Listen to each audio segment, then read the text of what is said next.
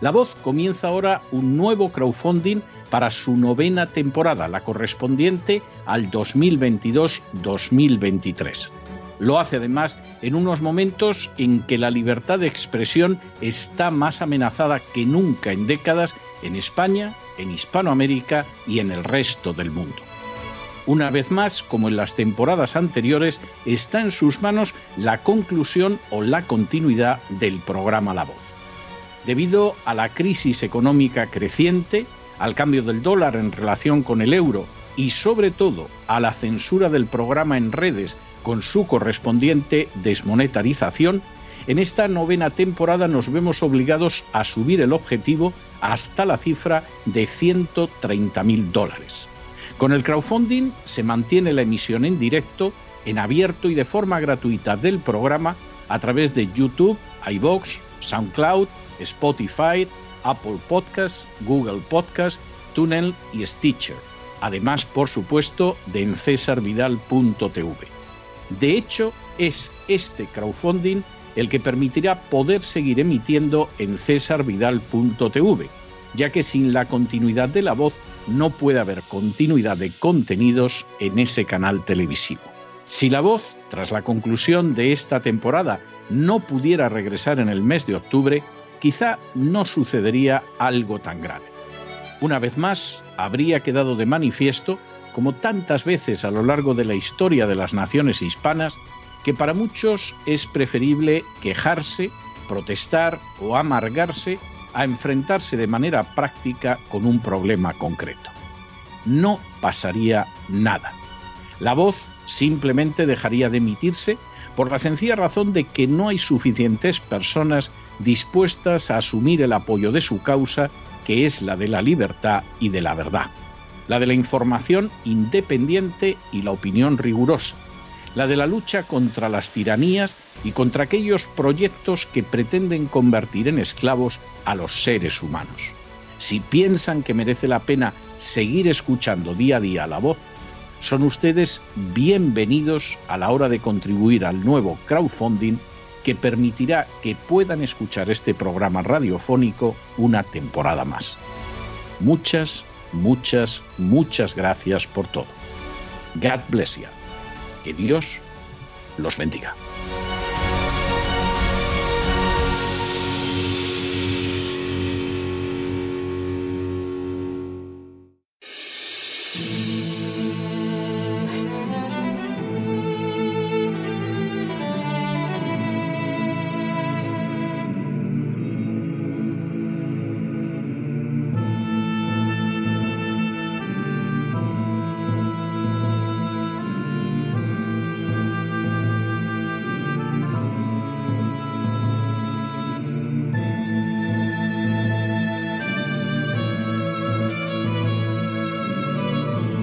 La voz con César Vidal, desde el exilio.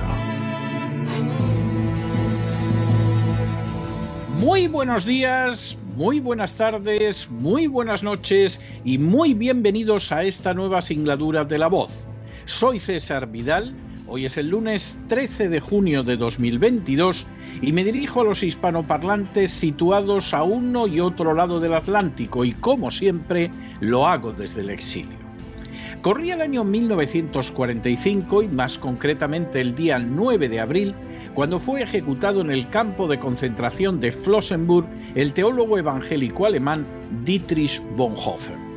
La orden para, su arcamiento partió de la cúpula del poder nazi que lo consideraba un peligroso opositor. Justo el día antes, Bonhoeffer había dirigido un servicio religioso a petición de los demás presos antes de subir a la horca, Bonhoeffer tuvo que desnudarse por completo y sus últimas palabras fueron, este es el fin, pero para mí es el principio de la vida. El doctor del campo, que fue testigo de la ejecución de Bonhoeffer, dejó anotado, valiente y sereno, se puso de rodillas para orar antes de subir los escalones del cadalso. En los 50 años que he trabajado como doctor, Nunca he visto morir a un hombre tan entregado a la voluntad de Dios. Tras de sí, Bonhoeffer dejó un legado entre el que se encontraban precisamente sus cartas y papeles de la prisión, donde recogía comentarios, reflexiones y oraciones correspondientes al periodo de su cautiverio bajo los nazis. Precisamente entre esos textos había uno en el que afirmaba, la cuestión de la última responsabilidad no es la de cómo voy a poder separarme de manera heroica de la situación, sino la de cómo va a vivir la generación futura. En otras palabras, a juicio de Bonhoeffer, ciertamente un héroe frente al mal, la mayor responsabilidad que tiene cada ser humano y cada sociedad al completo no es tanto la de la manera con que se enfrenta a las situaciones, incluso aunque lo haga de forma heroica, sino la de cómo vivirá la futura generación. En otras palabras, más allá de cómo debemos comportarnos nosotros, tendría que preocuparnos qué sociedad vamos a dejar a nuestros hijos. En las últimas horas hemos tenido nuevas noticias de la generación. Sin ánimo de ser exhaustivos, los hechos son los siguientes. Primero, la futura generación no amará esa institución totalmente natural que es la familia porque ha sido adoctrinada para considerar como tal cualquier tipo de unión en lugar de la formada en torno a un hombre y una mujer. Segundo, la futura generación no amará a los ancianos, porque ha sido educada en la idea de que nada aportan, de que constituyen una carga molesta para la sociedad y de que por su propio bien deberían ser eliminados. Tercero, la futura generación será inmensamente inculta, porque en escuelas y universidades se ha ido aligerando el contenido de los currículum académicos y las humanidades han terminado por ceder su lugar ante un adoctrinamiento gris y romo.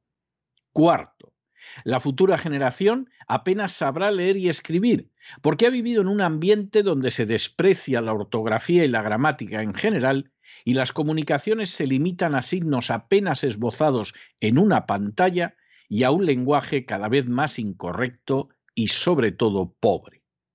Quinto, la futura generación será estéril, porque ha sido enseñada en la idea monstruosa de que el aborto es un derecho y por añadidura una muestra del empoderamiento femenino, e igualmente ha sido adoctrinada en la tesis de que la homosexualidad, que por definición es estéril, es una conducta natural y normal.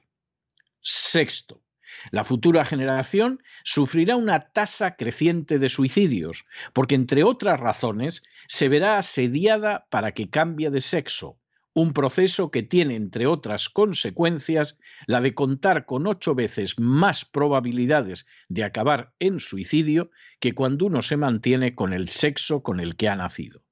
Séptimo, la futura generación será más depresiva porque no se le han ofrecido más alternativas que el consumo temprano de estimulantes, psicofármacos y drogas combinadas a veces con el sexo promiscuo. Octavo, la futura generación será más desequilibrada psicológicamente, no solo porque ha carecido en muchos casos de una familia y un entorno normales y acogedores, sino porque además nunca habrá experimentado un desarrollo sexual armonioso y natural, sino que por el contrario habrá sufrido otro precoz y mal orientado emocionalmente. Noveno. La futura generación será más que solitaria, porque no podrá contar con nadie de la misma edad, mayor o menor, para transitar por el camino más que accidentado de la vida. Décimo. La futura generación será aún más ovejuna que las anteriores, porque se le priva del espíritu crítico mediante la acción combinada de políticos y furcias mediáticas. Un décimo. La futura generación será confusa, porque desconocerá sus raíces culturales e históricas, no sabrá cómo abordar los problemas de su país y oscilará entre un ciego fanatismo nacionalista o una ausencia penosa de identidad. Duodécimo. La futura generación estará más insegura, porque la seguridad habrá desaparecido de, de las calles fruto de una inmigración ilegal y masiva, ayudada no solo por los políticos, sino por el crimen organizado y por impulsores de la agenda globalista como George Soros. Décimo tercero, la futura generación carecerá de principios porque sus propios padres no se atreven a enseñarlos o porque carecen ya de ellos o porque tienen miedo a las consecuencias desagradables de educar. Décimo cuarto, la futura generación estará más desesperada porque se le ha apartado de manera consciente y sistemática de Dios. Décimo quinto, la futura generación se verá cada vez más empobrecida por subidas continuas de impuestos destinadas a mantener los beneficios codiciosos de las castas privilegiadas y de sus clientelas. Décimo sexto. Si el Dios en el que no cree no lo remedia, la futura generación será una generación de esclavos sometidos de forma mayoritaria al plan despótico de la agenda globalista. Y decimos séptimo, esta generación presente será juzgada como directamente responsable de lo que le acontezca a la futura generación. La figura de Dietrich Bonhoeffer es una de las más nobles y heroicas del trágico periodo marcado por el nacionalsocialismo alemán. A pesar de que era conocido internacionalmente y contaba con un enorme prestigio por sus obras de teología, y a pesar sobre todo de que hubiera podido exiliarse antes del estallido de la Segunda Guerra Mundial, Bonhoeffer decidió permanecer en Alemania enfrentándose con el nazismo, con el que había firmado un concordato el mismo Vaticano y al que contemplaban con buenos ojos no pocos clérigos. La valentía de Bonhoeffer tuvo un precio, y fue que detenido los nazis lo ejecutaron apenas unos días antes de que concluyera la guerra para evitar su liberación por los vencedores. Sin embargo, el legado de Bonhoeffer no pereció con él. No solo se convirtió en uno de los teólogos contemporáneos más influyentes, sino que además dejó un legado extraordinario en el que reflexionaba y advertía sobre cómo enfrentarse con el mal, especialmente cuando éste, como en el caso del nazismo, presenta un rostro abierta e innegablemente totalitario.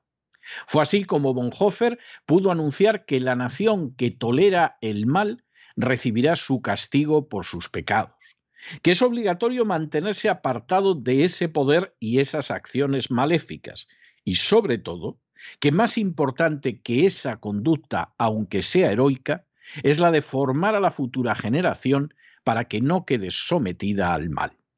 Las palabras de Bonhoeffer cobran especial actualidad en un momento en el que la agenda globalista es impulsada por entidades como el Foro de Davos, por organizaciones como las relacionadas con George Soros, por los más diversos gobiernos nacionales y por la propia Organización de las Naciones Unidas. Esa agenda tiene que ser detenida y derrotada sin ningún género de paliativos, no solo porque empuja al mundo hacia la tiranía más terrible de todos los tiempos y para conseguir sus fines está dispuesta a todo, sino también, de manera muy especial, porque de ella surgirá un nuevo género humano formado por manadas de esclavos al servicio de una reducida oligarquía supranacional. Más relevante incluso que la resistencia heroica personal es conseguir que la futura generación no esté modelada por la agenda globalista ni sea llevada al matadero humano formado por atrocidades como la ideología de género, el control económico global, la legalización del tráfico de drogas, la matanza masiva de inocentes en el seno de sus madres, el ejercicio despótico del poder, la eliminación de ancianos, indigentes y enfermos mediante las leyes de eutanasia, o la permisividad hacia las relaciones sexuales con niños. A día de hoy, esa es nuestra mayor responsabilidad moral y aquella por la que serán juzgadas con juicio inapelable nuestras sociedades y naciones. Pero no se dejen llevar por el desánimo o la frustración. Y es que a pesar de que los poderosos muchas veces parecen gigantes, es solo porque se les contempla de rodillas y ya va siendo hora de ponerse en pie.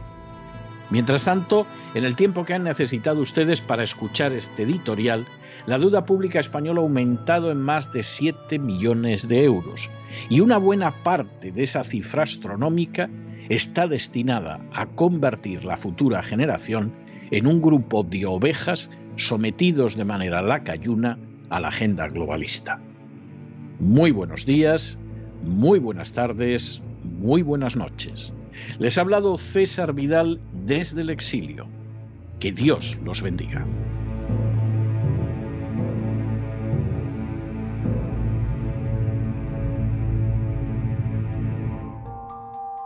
Esta sección está patrocinada por crowdfunding con el siguiente mensaje.